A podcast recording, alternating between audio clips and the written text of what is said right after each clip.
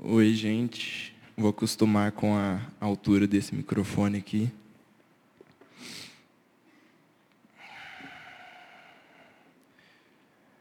Mas então, galera, é... a palavra que eu vou trazer hoje, eu tenho pensado nela há algum tempo, mas não como uma palavra para trazer aqui, né? É uma coisa que Deus tem colocado no meu coração, não recentemente, mas uma coisa que eu já já venho pensando há um, um tempo um pouco maior. E eu vou falar hoje sobre ser cristão em si. É, eu não sei se todo mundo já ouviu essa expressão, muito provavelmente sim, porque ela é muito famosa, que é inventar roda. Acho que todo mundo já ouviu, mas é basicamente quando uma pessoa está fazendo algum trabalho assim e ela está em uma etapa que já foi feita. Ela está lá suando, ralando por uma coisa que já está é, tá resolvida é, você vai fazer uma carroça, vamos supor, e você está gastando um tempão lá inventando a roda para só depois começar a pensar na sua carroça, sendo que a roda já está pronta. Então, nesse sentido, falando de ser cristão, não tem por que a gente querer inventar a roda novamente, sem usar o maior exemplo de cristão que a gente pode ter, que graças a Deus nós temos acesso através disso aqui ainda, é, que é Jesus. É, então, hoje a gente vai falar basicamente sobre se mover em direção a Cristo e se assemelhar a Ele no máximo que a gente puder, em alguns quesitos que eu tentei separar, é, para deixar um pouco mais organizado e não ficar uma coisa tão genérica. É, então, eu quero começar abrindo em Efésios 4, 11. E aí, quem abrir nessa passagem aí, já pode deixar aberto que nós vamos terminar com uma que está bem perto dela aí. Vão ter algumas outras passagens que eu vou falar ao longo, mas é, algumas são bem rapidinhas, então a gente não vai precisar abrir. Eu tentei deixar marcado aqui para não demorar muito. É, vamos começar lá em Efésios 4, 11. Eu peguei uma versão mais tranquilinha de ler aqui para essa passagem, as outras vão ser em outra versão. É, mas aí está escrito aqui: Ele designou alguns para apóstolos, outros para profetas, outros para evangelistas, outros para pastores e mestres. Eles são responsáveis por preparar o povo santo para realizar sua obra e edificar o corpo de Cristo, até que todos alcancemos a unidade que a fé e o conhecimento do Filho de Deus produzem, e amadureçamos, chegando à completa medida da estatura de Cristo. Ou seja, Deus designou uma função para cada um dentro do corpo da igreja, para que a gente possa, em conjunto, um aperfeiçoando o outro, todos em direção a Cristo, em direção a se parecer mais com Ele a cada dia. E o primeiro ponto aqui que eu coloquei de uma característica de Cristo é, que a gente deve se espelhar é com relação ao coração de Jesus. É, o coração ele está muito ligado assim à cosmovisão é, e como que nós vamos nos portar diante de qualquer situação que for apresentada para a gente. É, então, a primeira característica do coração de Jesus, que eu coloquei aqui, está em Mateus 22, 37. Se não quiser abrir, vai ser bem rapidinho. Que está escrito assim, 36, né? Mestre, qual é o grande mandamento na lei? Respondeu-lhe Jesus: Amarás o Senhor teu Deus de todo o teu coração, de toda tua alma e de todo o teu entendimento. Ou seja, Jesus falou isso aqui para a gente porque ele praticava isso, né? Ele amava a Deus acima de todas as coisas. Ele veio à terra, como ele mesmo disse, para cumprir a vontade do Pai, pelo amor que ele tem por Deus. É, como ele mesmo falou aqui, é o primeiro mandamento E como eu comentei também, o coração ele vai gerar em você todas as reações que você vai ter, as situações que você foi exposto. Então, esse mandamento, amarás o Senhor teu Deus acima de todas as coisas, com todo o teu entendimento, já vai fazer com que você cumpra várias outras coisas que está estabelecido para você cumprir por causa disso. Por causa do amor a Deus no seu coração. O segundo ponto é ter um coração, primeiro então, é amar a Deus. O segundo, um coração grato. Em Mateus 26, 39, Jesus está orando e ele fala é, com Deus, 26, 39, também vai ser rapidinho. Jesus está orando no Getsemane e fala assim: adiantando-se um pouco, prostrou-se sobre o rosto, sobre o seu rosto, orando, dizendo: Meu Pai, se possível, passe de mim este cálice. Todavia não seja como eu quero, e sim como tu queres. Ou seja, nessa situação aqui de muita tristeza, aflição e ansiedade, mesmo assim Jesus continua obediente a Deus e obediente à vontade dele, que foi o propósito que ele foi enviado à terra. É, eu acho que eu troquei agora, eu falei que era coração grato, não é?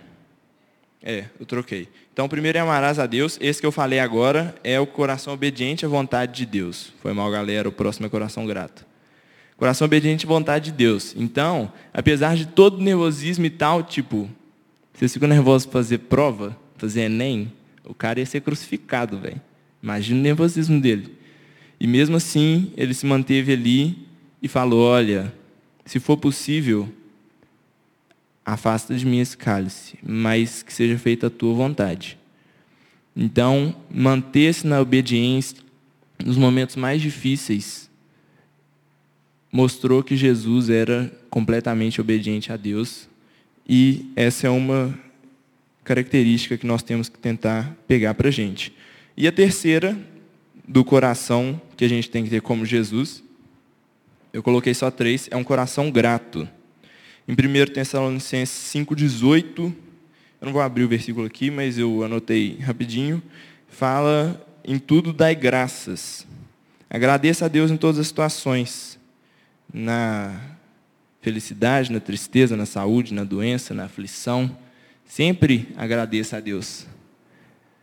É, e eu anotei aqui alguns pontos. É, Jesus agradeceu a Deus na multiplicação dos pães e peixes. Jesus agradeceu a Deus. Essa eu não, não tinha reparado. Eu estava lendo para fazer aqui e eu percebi isso. Jesus agradece a Deus antes de Lázaro ressuscitar. Isso é uma coisa interessante, porque lendo sem prestar muita atenção nesse aspecto, para mim ele teria agradecido depois disso ter ocorrido, mas Jesus agradece a Deus em vários momentos é, na passagem dele aqui na Terra.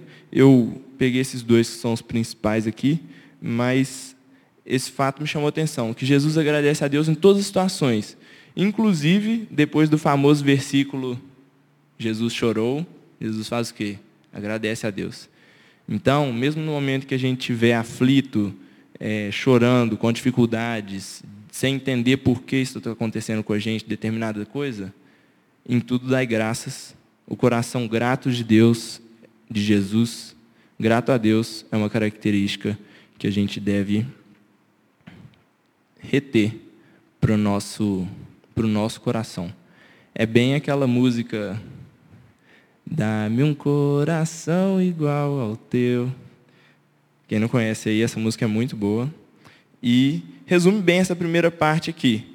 Então, seguindo no sentido de nos parecermos mais com Jesus a cada dia, de irmos em direção a Ele, o primeiro ponto que eu gostaria de colocar então é que a gente tenha um coração como o coração de Jesus, que a gente tenha essa cosmovisão que Jesus tinha, de enxergar o mundo e lidar com as situações como ele lidava. E isso vai levar a gente para o segundo aspecto da vida de Jesus que a gente precisa observar, que é a conduta dele.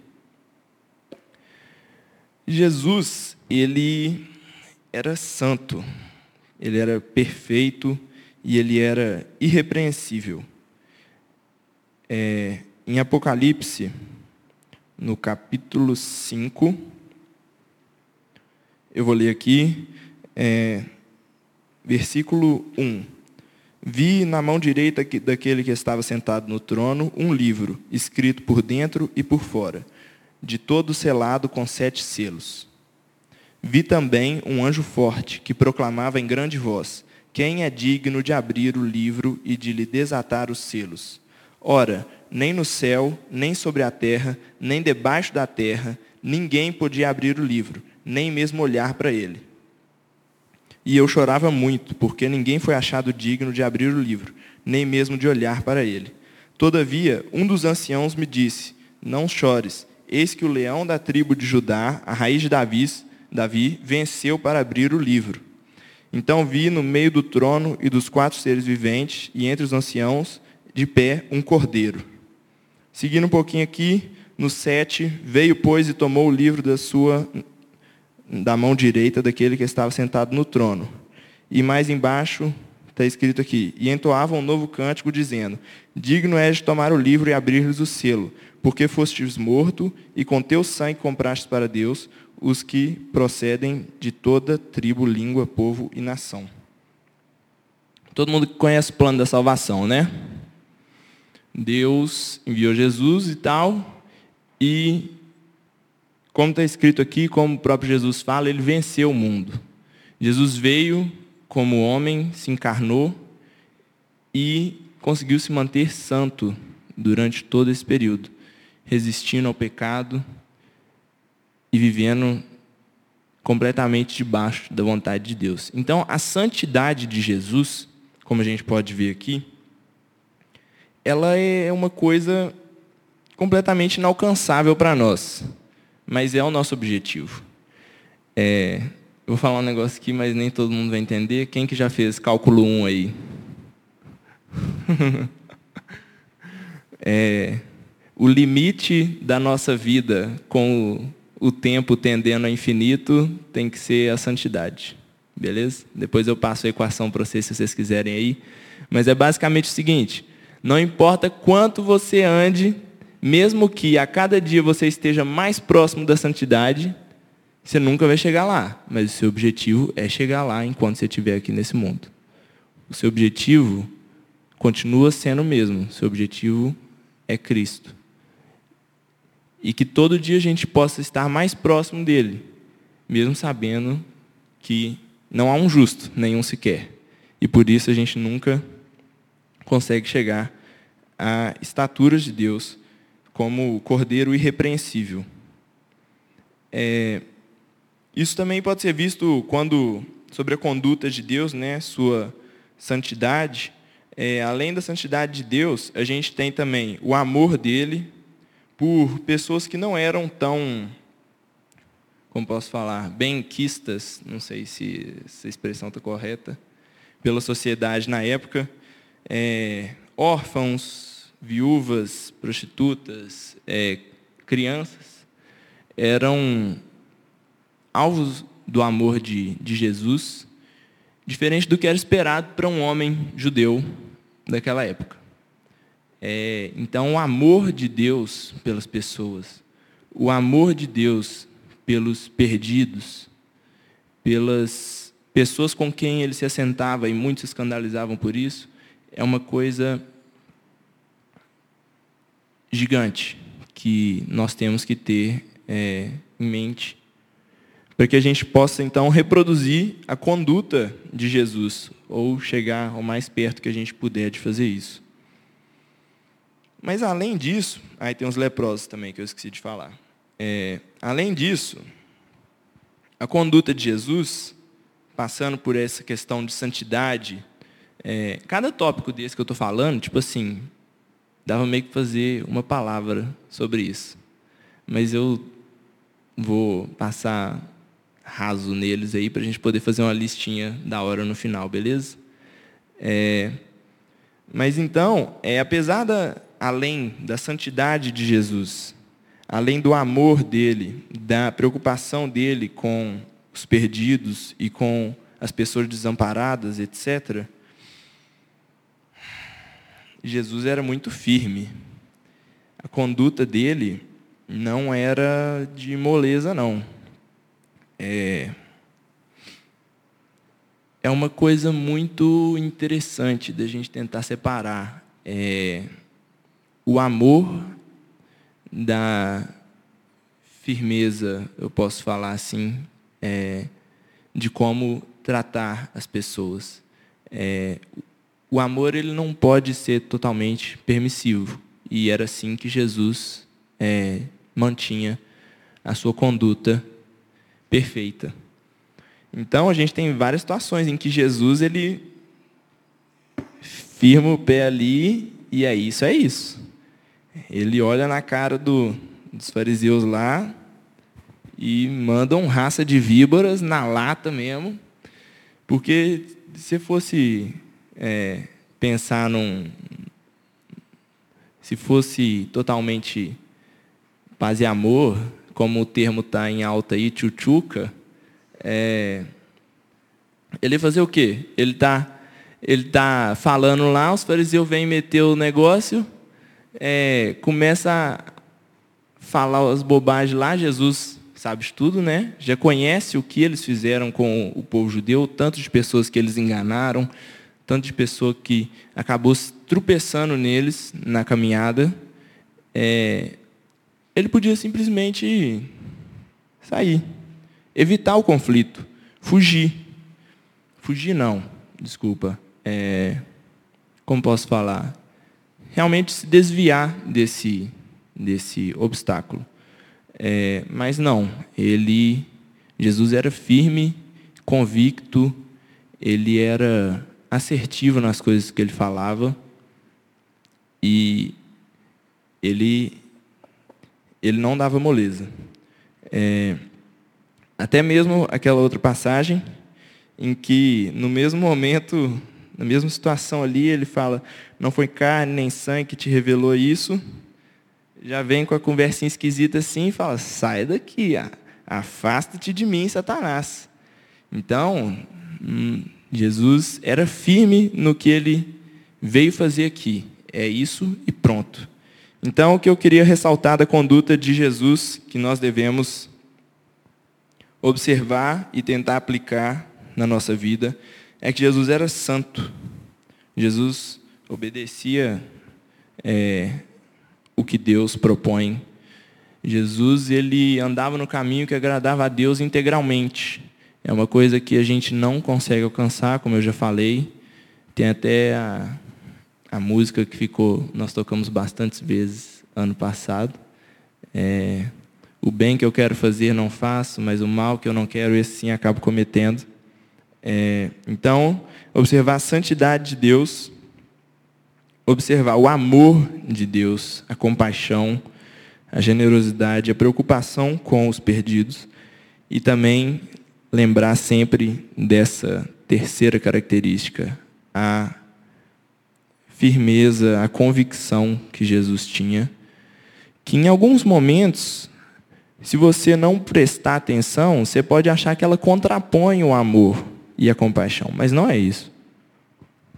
É uma coisa que a gente tem que observar com muito cuidado e também aplicar com muito cuidado, para não deixar nem que o amor sufoque a convicção e nem que a convicção sufoque o amor.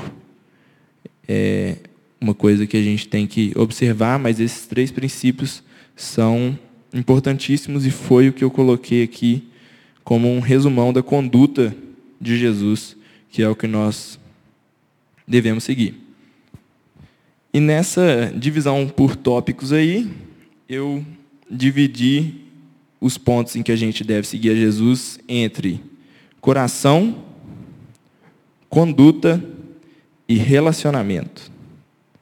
Relacionamento eu dividi entre relacionamento com Deus e relacionamento com o próximo. Então nós vamos começar pelo relacionamento com Deus. Então, para a gente ter um modelo da nossa relação com Deus, nós vamos usar também Jesus. E aí eu estava pensando, relacionamento de Jesus com Deus. Relacionamento dele com ele mesmo, relacionamento, tipo assim, no pensamento. Mas é, o que me veio à mente inicialmente foi em João 1. É, no princípio era o Verbo, o Verbo estava com Deus e o Verbo era Deus. Então, desde muito antes de qualquer coisa, já existia esse relacionamento entre Deus e Jesus. Em Gênesis, vocês devem se lembrar, eles falam lá: façamos o homem, façamos no plural, porque eles estavam juntos ali naquele momento da criação. É, e esse relacionamento, então, vem de muito antes de qualquer. muito antes da criação. E esse muito também acaba perdendo sentido, porque quando a gente vai para a eternidade, não existe nem muito nem pouco. Mas o interessante, o que a gente precisa entender é que, desde antes de qualquer coisa que você conseguir imaginar, Jesus já tinha um relacionamento íntimo com Deus. E esse relacionamento foi um pouco. tem alguns detalhes durante a passagem dele aqui na terra, e ele vai se estender por toda a eternidade novamente. Olhando o relacionamento de Jesus com Deus, a gente tem é, basicamente o que a gente escuta bastante na igreja, né? O que, que você tem que fazer para ter um relacionamento com Deus? Se fosse fazer a listinha do Dink lá, ó, os tios do Dink, sabe? Ler a Bíblia, orar e jejum. É o feijão com arroz. E a gente pode encontrar, claro, exemplos disso praticado por Jesus. Jesus tem aquele momento em que eles falam jejum durante 40 dias ali no deserto, é tentado e tudo mais. E ali foi um período que ele tirou para se relacionar com Deus. Um período que ele tirou para estar próximo com Deus, para estar conversando e, e etc. E realmente dedicando isso, deixando inclusive de se alimentar por esse período. Também tem a questão da oração. Certamente, com certeza, Jesus orou nesse período de jejum. Mas uma outra parte da oração que chama mais atenção, pelo menos chamou para mim, é, na vida de Jesus, foi o momento em que ele foi orar no Getsemane. Também é a mesma situação que a gente citou lá em cima, era um momento de extrema angústia ali. E o que ele fez? Ele recorreu ao relacionamento que ele tinha com Deus. E mesmo sendo Deus, é interessante perceber que Jesus sustentou esse relacionamento que ele tem com Deus durante todo o tempo que ele esteve aqui. Com basicamente os mesmos princípios que a gente tem e tenta aplicar no nosso relacionamento com o Pai. Então, é, estando aqui, Jesus se comunicava com Deus da mesma forma que a gente faz. É, então, é uma coisa que a gente tem que, a cada dia, tentar dedicar mais tempo e etc. Vocês estão cansados de ouvir isso. Mas eu queria reforçar aqui que um relacionamento íntimo com Deus, tanto nos momentos calmos quanto nos momentos mais estressantes, é importantíssimo. E é esse o exemplo que Jesus nos dá. É... E aí você pode olhar e falar assim: não, mas Jesus e Deus são um. Eu nunca vou chegar nesse nível de intimidade assim. Eles estavam lá desde antes de criar o um mundo, desde antes de me criar e tal. E eles, Jesus voltou para o céu e eles estão juntos novamente e vão ficar assim para sempre. Eu nunca vou chegar nesse ponto. Eu, por mais que eu tente, eu vou ser um esquisito ali no meio. E não é bem assim. Em João 17, versículo 20,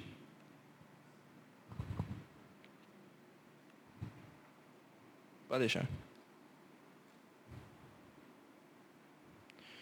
Em João 17, versículo 20, Jesus está orando.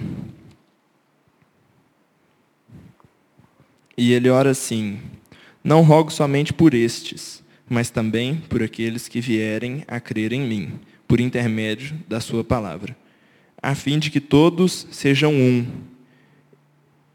e como és tu, ó Pai, em mim e eu em ti, também sejam eles em nós, para que o mundo creia que tu me enviaste. Então, é esse o plano de Deus para nós. Assim como no princípio era o Verbo, o Verbo estava com Deus, o Verbo era Deus. Os três, Espírito Santo, Jesus e Deus, são um. O plano que Deus tem para nós é que a gente tenha um relacionamento tão íntimo com Ele, com os três, que a gente chega a se tornar um com Cristo. No, no momento em que isso tudo aqui passageiro terminar. Mas enquanto isso, o que nos cabe fazer é seguir o exemplo de Jesus, que, como eu coloquei aqui, é, tem a situação do, de Jesus jejuar, de Jesus estudar a palavra, de Jesus orar. E passando para o outro tipo de relacionamento. Além do relacionamento com Deus, a gente tem o nosso relacionamento com o próximo. O nosso relacionamento com o próximo, eu, eu acredito que ele tem que partir do seguinte princípio. É, ele tem que partir da compaixão que Deus coloca no nosso coração, do conhecimento e esses dois juntos, o amor ao próximo que Deus nos ensina a praticar. Naquele mesmo lugar que a gente leu lá, pergunta: qual é o grande mandamento da lei? Amarás o Senhor teu Deus de todo o teu coração. Este é o grande e primeiro mandamento. O segundo, semelhante a este, é: amarás o teu próximo como a ti mesmo. O amor, a compaixão. E a outra parte, é o conhecimento. Em João 3,18.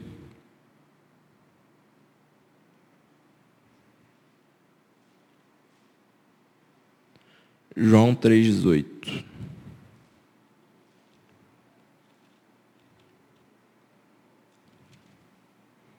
A gente pode ler a partir do 16, né? Todo mundo acredito que conheça. Porque Deus amou o mundo de tal maneira que deu seu Filho unigênito para que todo que nele crê não pereça, mas tenha vida eterna. Porquanto Deus enviou seu Filho ao mundo, não para que julgasse o mundo, mas para que o mundo fosse salvo por ele. Quem nele crê não é julgado. O que não crê já está julgado, porquanto não crê no nome, no nome do unigênito Filho de Deus. Amando o próximo e tendo o conhecimento disso que está escrito aqui, isso tem que gerar em nós alguma ação. Porque você amando o próximo e sabendo que o que não crê já está julgado, porquanto não crê no nome do unigênito Filho de Deus. Sabendo isso, não tem como é, a gente ficar inerte diante dessa situação. Se você realmente amar o seu próximo. Então, essas duas coisas juntas vão gerar uma ação com certeza. E essa ação, ela pode ser de vários, vários não, alguns tipos. Primeira, é o id. É o pregar diretamente, é o falar na lata, direto, reto, é isso. Jesus está aqui, Jesus te ama, quer te salvar entregue o seu coração para Ele. E é o último mandamento que Jesus deu para a gente, né? Fazer discípulo por todas as nações. Então, a pregação em si, direta, do Evangelho, ela é muito importante. E eu não preciso nem citar algum exemplo que Jesus tenha feito isso, né? Então, tipo assim, se a gente está se espelhando em Jesus e pensando em pregar, é o modelo perfeito, talvez. Não, talvez não, né? Com certeza. Mas eu não, não cheguei nem a notar aqui algum momento de falar, olha, gente, Jesus estava pregando aqui o exemplo que ele deixou para gente. Porque ele faz isso em todo lugar que ele ia, o tempo inteiro. A vida de Jesus era uma pregação.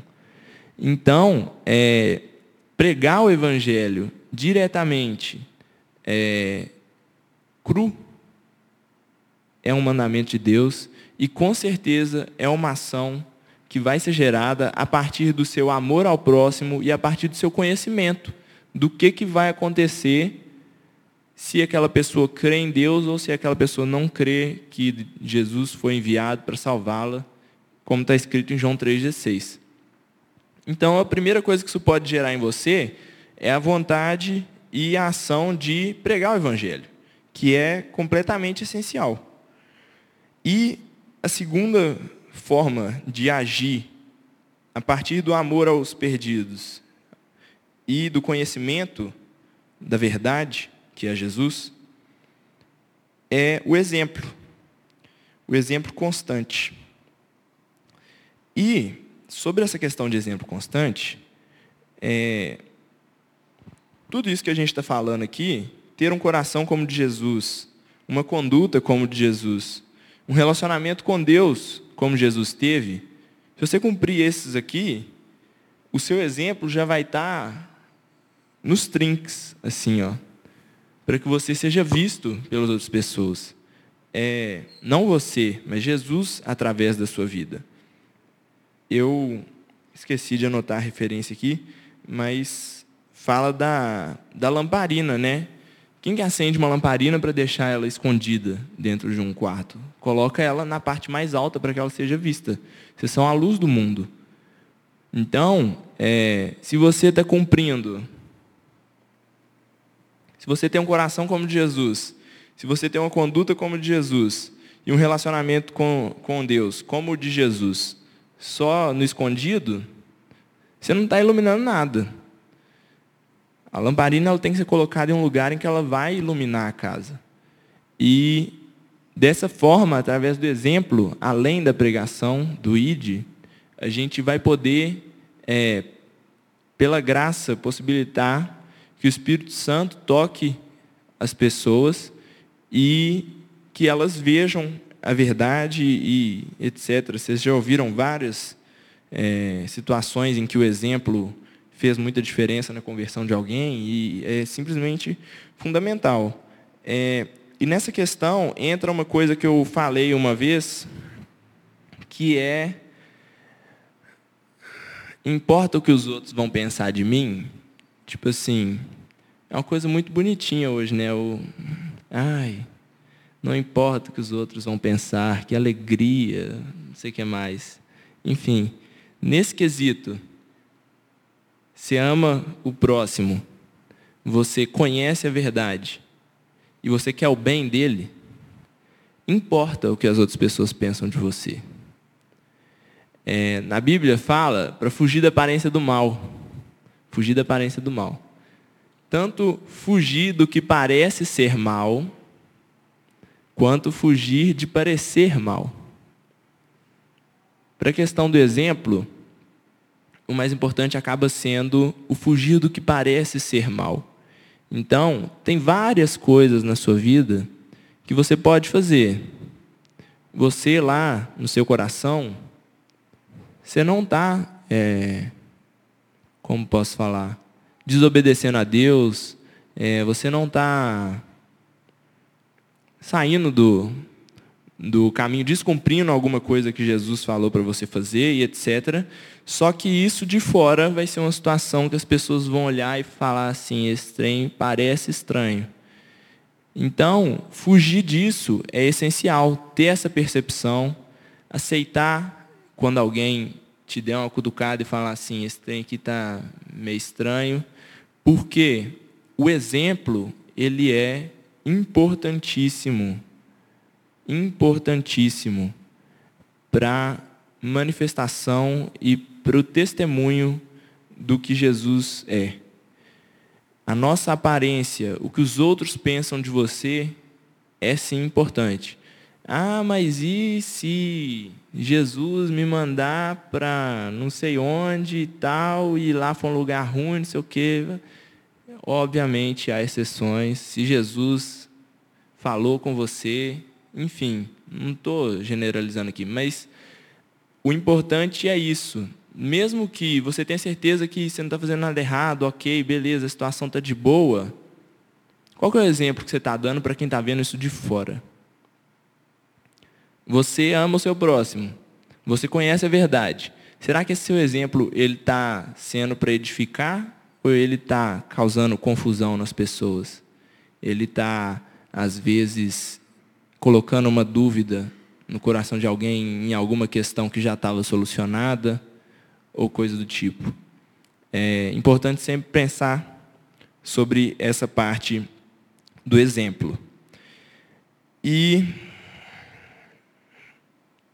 um outro ponto aqui que eu queria colocar com relação a uma ação que a gente pode tomar e coisas que a gente pode trabalhar com o objetivo de realmente é, manter o nosso relacionamento com o próximo como Jesus quer. Jesus quer que a gente pregue e mostre a verdade para as pessoas, para que o Espírito Santo possa falar com elas e elas conheçam a verdade e se arrependam dos seus maus caminhos. E uma outra forma de fazer isso, além da pregação, além do exemplo, é através da criação de um ambiente favorável ao conhecimento de Cristo. Por que, eu estou falando isso? Hoje em dia, é, numa faculdade, você falar abertamente que é, você decidiu que não vai ter relação sexual até o casamento, é tipo assim, é basicamente você falar que a Terra é plana. Basicamente isso. As pessoas vão olhar para você e falar assim, não, você está zoando, calma, é sério? Não, para, você está brincando, senhor. não é possível, você está de sacanagem. Não, é sério? É basicamente isso. Por quê? A gente hoje está imerso num ambiente que é completamente desfavorável à prática do que Jesus nos ensinou. Completamente desfavorável. É, e a gente tem que tentar mudar isso. A gente está numa sala completamente escura. Numa sala não, num galpão gigantesco. E cada um aqui é uma luzinha de pisca-pisca. Ninguém vai conseguir iluminar esse negócio aqui sozinho. A gente tem que ser exemplo constante em vários lugares, exemplo ativo, não só um exemplo é, que vai acender uma luzinha aqui se for perguntado. Tipo assim, é, inserir Jesus no seu relacionamento com o próximo é uma coisa desgastante, com o próximo, com todos é uma coisa desgastante. Vai te causar. É, vão zombar de você, provavelmente pessoas vão se afastar de você, provavelmente outras vão se aproximar, e essas são o nosso são o objetivo. É, mas o importante é que em situações em que, por exemplo, é, essa sobre sexo antes do casamento. O pessoal está conversando lá, beleza. Aí o que, que você já pensa assim? Se ninguém me perguntar, eu vou ficar, é ó, pianinho. Tem umas pessoas que só conta, tipo assim, se você amarrar ela na cadeira,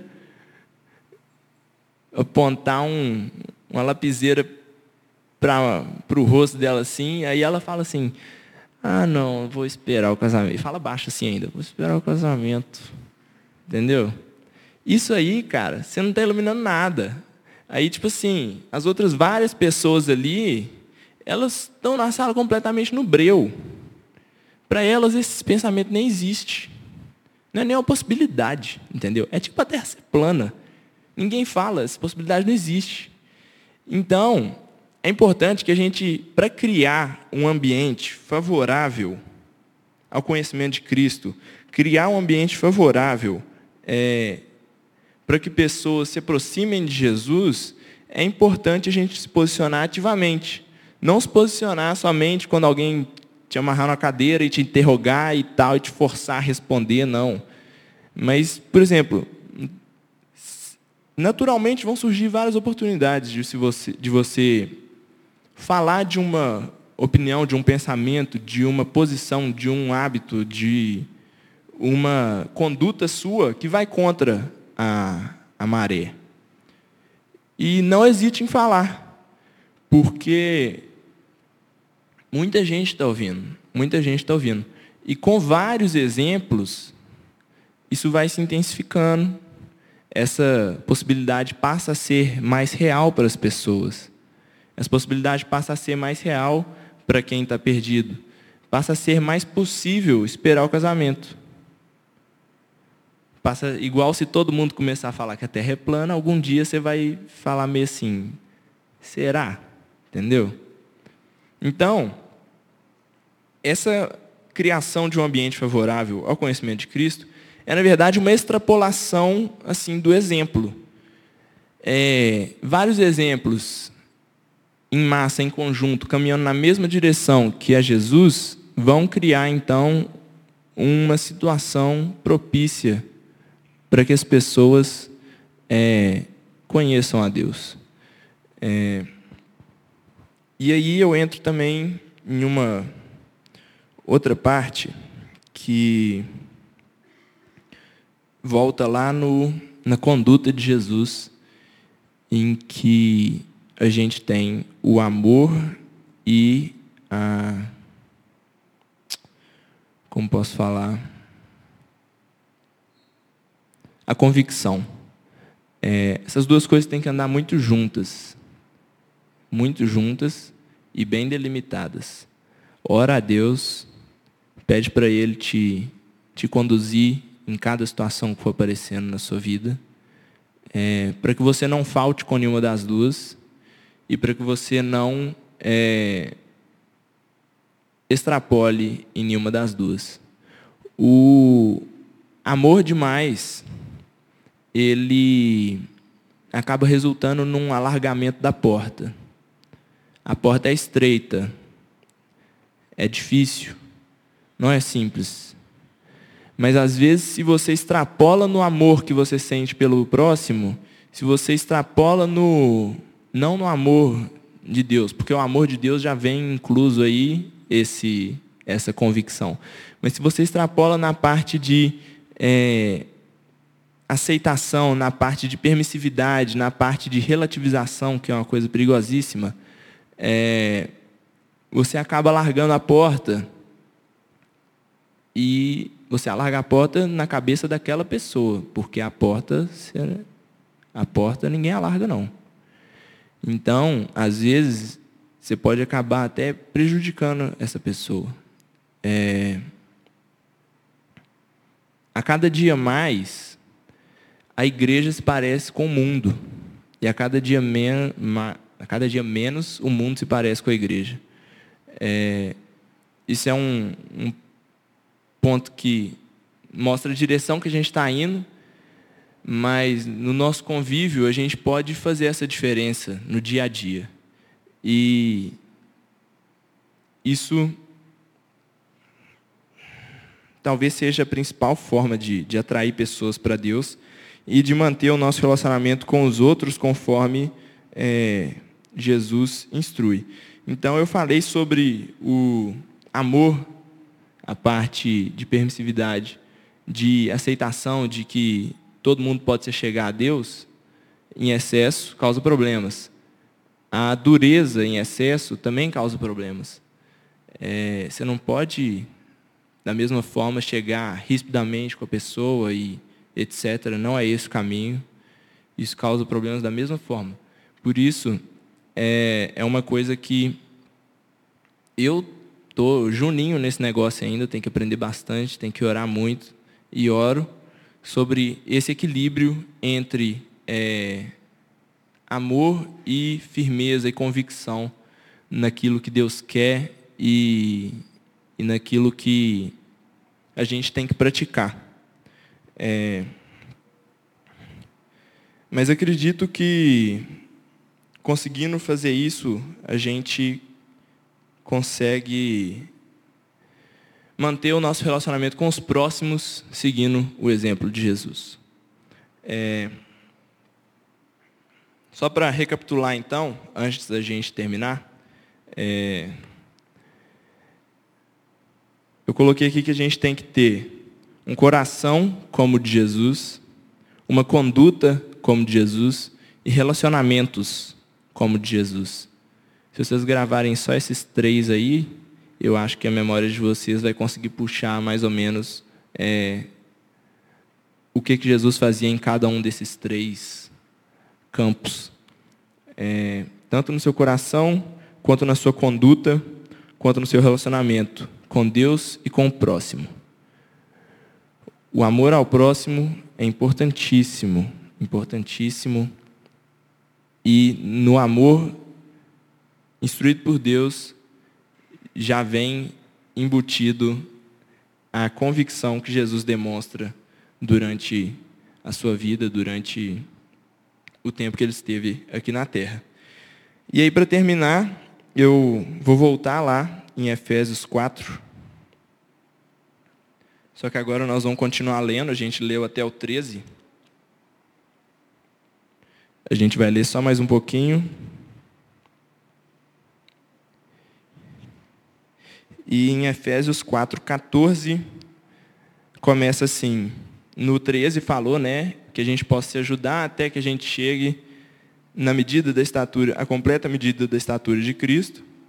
E aí continuando, então não seremos mais imaturos como crianças, nem levados de um lado para outro, empurrados por qualquer vento de novos ensinamentos, e também não seremos influenciados quando nos tentarem enganar com mentiras astutas em vez disso, falaremos a verdade em amor, tornando-nos em todos os aspectos cada vez mais parecidos com Cristo, que é a cabeça.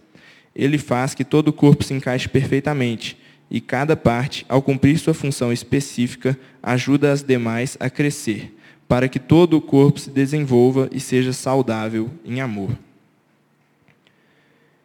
Então, essa parte aí do 14 para baixo seria é a consequência de quando a gente conseguir praticar e se parecer realmente com Cristo. É, eu queria terminar com uma oração. Se você puder abaixar a sua cabeça.